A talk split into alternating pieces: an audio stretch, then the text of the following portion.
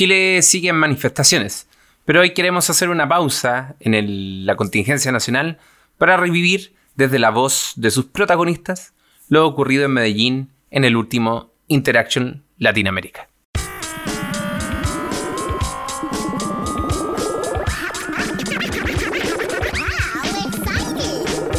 Sean todos bienvenidos a los que quieran conversar, enseñar o aprender sobre diseño de interacción, de servicio y experiencia de uso. Soy Sauce Babilonia y llegó la hora de destapar una cerveza y dejar correr la conversación. La pasada semana se realizó la última versión del Interaction Latinoamérica en la ciudad de Medellín y gracias a nuestros enviados especiales del podcast comentaremos el evento con algunos protagonistas de esta fiesta del diseño de interacción.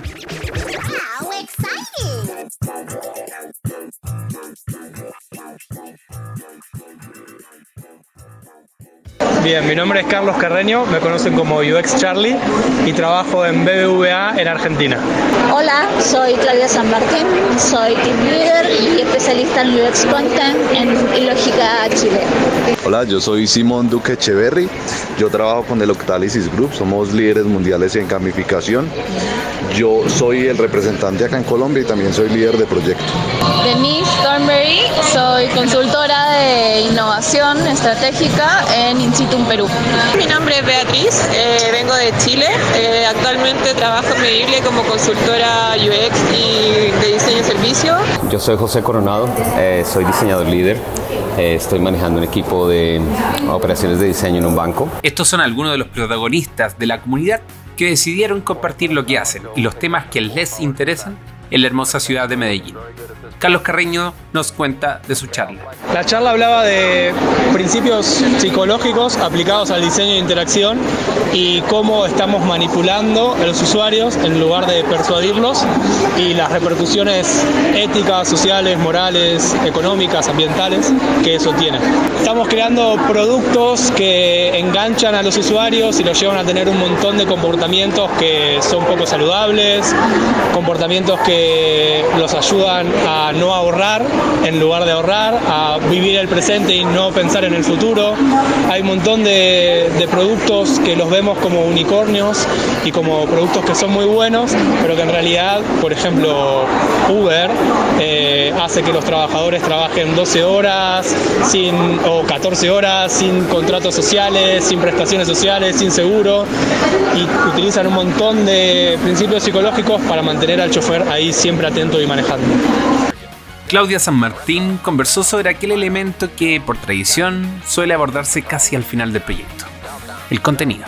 Mi charla hablaba básicamente de cómo conectar los, los contenidos de etapas tempranas de la investigación, pero desde una perspectiva vivencial en que los usuarios forman el relato y no desde los stakeholders de la compañía para generar nuevas experiencias. Más que nada, eh, que no se quedaran solo con el uso mecánico de las herramientas, que si bien nos sirven y son súper útiles y son esenciales en la investigación, en el diseño de experiencia de usuario, eh, les falta esa parte de conexión con lo que realmente vive el cliente. Generalmente, y lo mencioné ayer en mi charla, eh, quienes encargan las investigaciones de experiencia de usuario para generar nuevos productos, eh, no salimos a la calle. Los que salimos a la calle y hacen la investigación somos los consultores, los investigadores, etc. Pero es necesario que ellos también vivan lo que el usuario vive con sus marcas, con los servicios. Entonces, lo que más me importaba era que los, los tomadores de decisiones entendieran qué es lo que los usuarios necesitan de ellos y así generar nuevas experiencias. La gamification no estuvo afuera de esta interaction y vino de la mano de Simón Duque. Mi charla se llamaba Gamificación más allá de los puntos, medallas y rankings. Ese era uno de los puntos principales. En realidad mi charla se dividía en tres partes. La primera es porque nosotros creemos que la mayoría de proyectos de gamificación fracasan. La segunda parte era explicar lo que nosotros usamos para hacer gamificación, que es el Octalysis Framework. Y la tercera parte era darle a las personas seis formas fáciles de presentar las recompensas a sus usuarios para que sean un poco más creativas y más motivantes que las que usan normalmente. Denise busca acortar la brecha desde los jobs to be done a las User Stories. Uh, contamos un poco nuestra historia, como eh, acompañando a equipos de delivery en estos últimos dos años nos dimos cuenta que había una especie de teléfono malogrado entre estos dos mundos, ¿no? El design research, el UX research y este, ya la entrega del producto, ¿no? Entonces nosotros encontramos una forma paralelo entre su medio, que es la historia de usuario, que es algo súper táctico, y nuestro medio, que es la investigación, que es algo mucho más eh, abstracto, ¿no? Beatriz Leal llevó desde Chile la perspectiva de género a Medellín. Era una mirada crítica y a la vez generativa de cómo el género como articulador social de la vida de la sociedad eh, se tiene que considerar en los proyectos de diseño desde una mirada desde la interseccionalidad, no solamente ver al usuario como desde el consumo, sino en la complejidad humana. Eh, experiencias que me ha tocado posicionar y algunas buenas prácticas respecto a cómo nosotros trabajamos con organizaciones en este diseño estratégico y cómo tenemos que también hacernos cargo de gestionar los cambios dentro de la organización aunque hagamos una interfaz. José Coronado se centró en los diseñadores y su rol como líderes. Eh, hablé de tres puntos específicos. El primero, eh, la necesidad que los líderes de diseño tenemos de reflejar en nuestra propia experiencia, en eh, cómo nos presentamos, cómo nos manejamos en las organizaciones. Y el segundo punto, reflejar con respecto a nuestro equipo, el desarrollo profesional de nuestro equipo, la educación que necesitan, el espacio que necesitan ellos también para reflejar en sí mismos y para desarrollar las cualidades y las habilidades que, que tienen que tener para eh, tener éxito en las organizaciones. Y el último punto fue acerca de cómo medimos el impacto del diseño en las organizaciones. Presentar en una interacción no es cualquier cosa. Y así fue como lo vivieron cada uno de estos miembros de la comunidad. La conferencia es genial, a mí me encanta siempre venir a ILA, eh, te encontrás con la gente, con la comunidad, eh, haces amigos, haces conocidos, compartís un montón de cosas, conocimientos, momentos, experiencias. Eh, y la, la, charla en particular, la verdad es que la gente la recibió súper bien. Lo bueno es que me haya tocado en el tercer día es que un montón de otros oradores hablaron de varias cosas ahí sueltas que yo también hablé en la charla y poder haberlos visto eh, me ayudó también a, a, poder nombrarlos y contar de que hay muchos que estamos haciendo lo mismo, a veces con cositas muy separadas y que nada, estar en comunidad ayuda a que juntemos todo eso en algo. En general mi experiencia acá eh, ha sido buenísima eh, porque en todas las charlas en las que he estado presente se ha hablado de un tema en común, la empatía, eh, ya sea desde el punto de vista del desarrollo, dentro del equipo, la relación con los usuarios, pero siempre la empatía de alguna manera ha estado presente en forma transversal en todas las charlas. El año pasado, cuando estuve en Ila Río, yo me propuse participar este año con una charla eh, desde mi expertise de los contenidos y fue como, check, lo hice, Y fue como un logro desbloqueado y para mí fue un orgullo enorme. La recepción que tuve después de la gente fue increíble. En general me ha, impactado, me ha impactado mucho el tamaño que ha tenido la cantidad de personas que han venido a asistir al evento. Me llamó mucho la atención que las personas ahora más que en años pasados saben del tema, empezando porque la gamificación no es tan conocida en América Latina, pero me sorprendió que la grandísima mayoría de personas que asistieron a la charla y que se me acercaron luego tenían ya un conocimiento bastante bueno de lo que se trata. Entonces eso me sorprendió harto y me ha gustado en general mucho toda la variedad de charlas que han habido y los puntos de vista tan diferentes que he encontrado distintos países, distintas perspectivas, distintas experiencias donde el diseño eh, y de interacción y de, de, servicios, de experiencias va más allá de, de lo de lo táctico, de ser una herramienta para, para empresas, sino va, está llegando más allá, ¿no? A la estrategia y a, a formar nuestro futuro. Es mi primera vez acá, este, ojalá no sea la última, y esperamos eh, el próximo año también poder traer nuevos aprendizajes para compartir con la comunidad.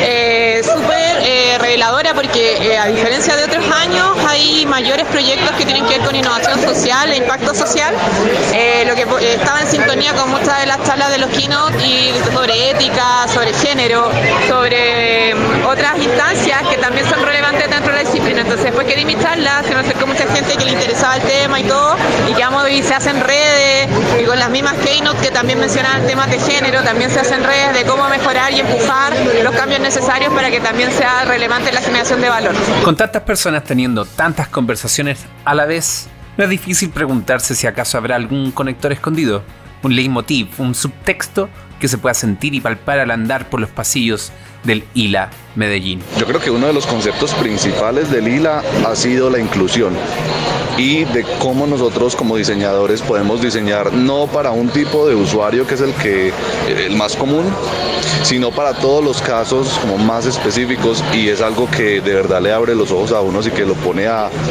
a repensar lo que uno cree que sabe para que de verdad uno pueda hacer diseños que, que son mucho más inclusivos. A creo que se ha hablado mucho de cómo nuestras herramientas, nuestras capacidades como diseñadores eh, van más allá tal vez del trabajo que uno cree que puede llegar a ser el, y tenemos que tener eso mucho en mente, ¿no? Pensar en el impacto, medirlo y aprender de, de, nuestras experiencias, nuestra, la implementación de nuestros productos para, para poder llegar más allá de lo que eh, la persona común que camina por la calle piensa que es un diseñador, ¿no? Y trabajar para, para lograr eso. Creo que se ha hablado este, mucho también de la mujer, de cómo podemos romper las barreras, los preconceptos y estereotipos que, que se tienen en estas industrias que tal vez hay mucha predominancia masculina y, y cómo no debemos pensar que eso eh, sea una barrera para nuestras carreras, que tomamos, tomemos la iniciativa para ser líderes. Mi diagnóstico que eh, yo había sacado, que eran eh, principalmente temas relacionados con las habilidades clave, como se dice ahora, o antes llamadas habilidades blandas, de cómo liderar y gestionar equipos de alto desempeño en diseño es como un paradigma que todavía cuesta. El liderazgo de proyectos digitales también es un tema y sobre todo en las distintas metodologías que se están utilizando ahora, sobre todo en procesos ágiles. Y también vi abordar por ciertos aspectos como el diseño estratégico, no solamente quedarse con el producto, sino con el big picture de cómo nosotros estamos insertos en un, en un ecosistema con distintas capas y cómo nos afecta también y tenemos que considerarlos para crear valor con nuestros productos digitales.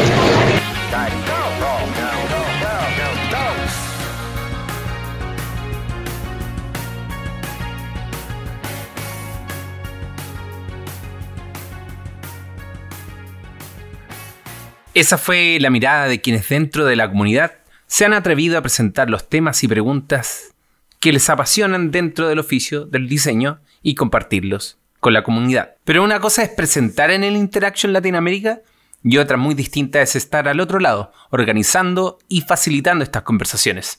Y no solo el evento principal, sino también el Education Summit, que cada año va tomando más relevancia, con una mirada de futuro para los próximos diseñadores de interacción.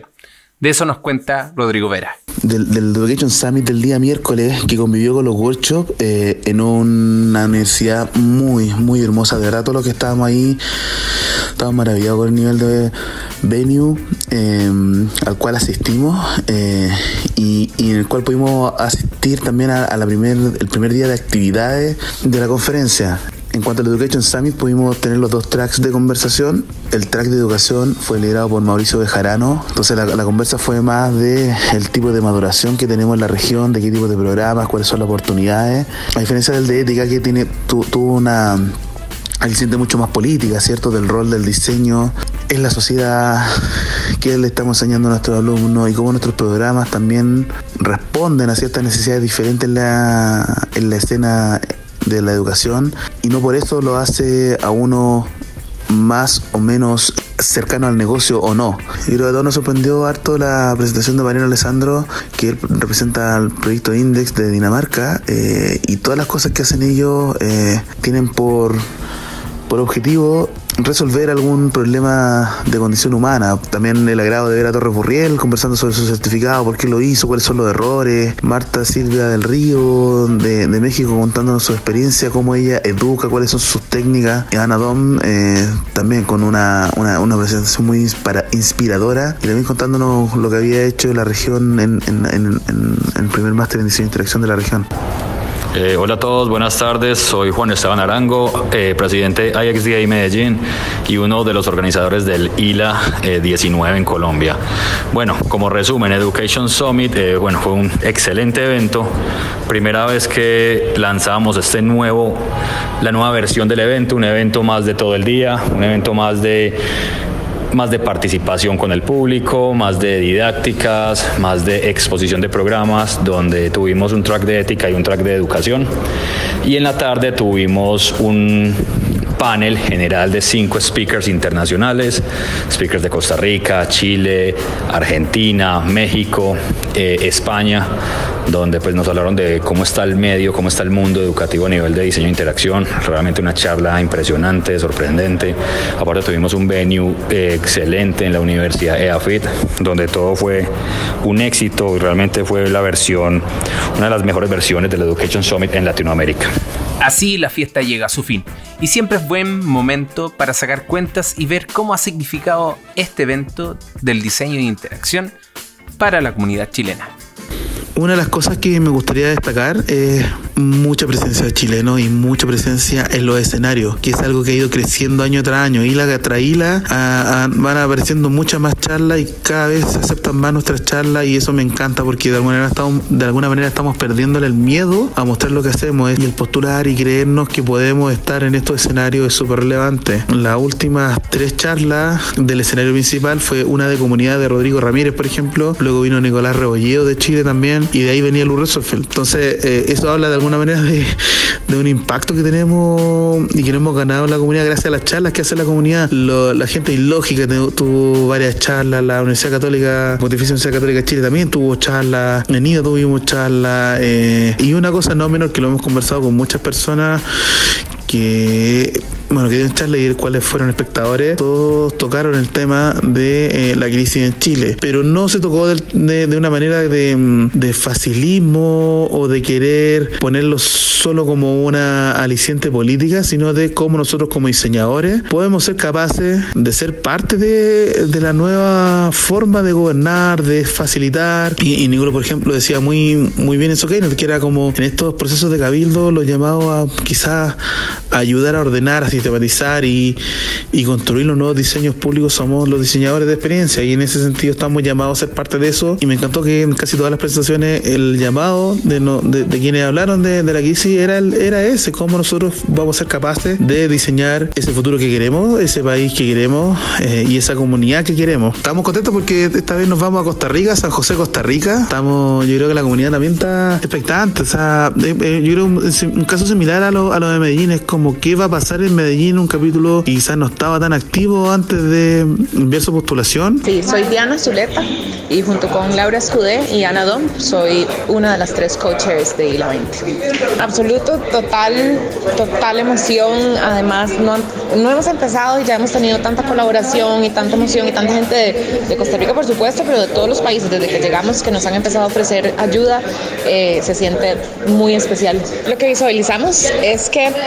la comunidad ya de por sí es colaborativa, inclusiva en todo lo que se pueda y queremos sentarnos a pensar y diseñar eh, estrategias para que eso sea todavía más tangible, como en formas más tangibles y no tan, tal vez a veces eh, hacemos esto como por conversaciones informales y esto, eh, diseñar mecanismos para que esto sea posible. Entonces, por ejemplo, la primera cosa que tenemos hoy publicada es un formulario en el landing page de ILA 20 donde cualquier persona lo puede llenar y contarnos de dónde viene y cuál eh, qué le gustaría hacer en ILA 20, si le gustaría ser patrocinador, proponer una charla o alguna idea que no tengamos en esa lista, que llene el formulario y nosotras vamos a estar tomando todo eso en cuenta para empezar. Y así despedimos a Medellín y comenzamos a ver los pasajes para San José de Costa Rica para encontrarnos en el Interaction Latinoamérica del 2020. Agradecemos a todos los que quisieron compartir su experiencia y sobre todo a quienes hicieron posible este podcast. A Mariana Valenzuela, Carolina Sepúlveda, Dai Barra y a Rodrigo Vera. Si estuviste en este isla y hubo algo que se nos pasó, o simplemente quieres compartir con nosotros alguna impresión o sugerencia, ingresa a nuestro buzón de voz y deja tu mensaje en la URL bit.ly slash inbox y puede que aparezcas en alguno de los siguientes episodios del podcast. Las canciones que escuchan en este podcast son de Revolution Void. Para seguir conversando nos puedes encontrar en nuestro grupo de Facebook de Ixta Santiago o en ixtasantiago.cl. Agradecemos a Two Brains, Ilógica y Keton Ward por hacer posible este podcast. A mí me encuentras en Twitter como Sauce Babilonia y esto fue Birkham el Podcast, una producción perenne orgullosa de ser parte de Ixta Santiago. Hasta la próxima.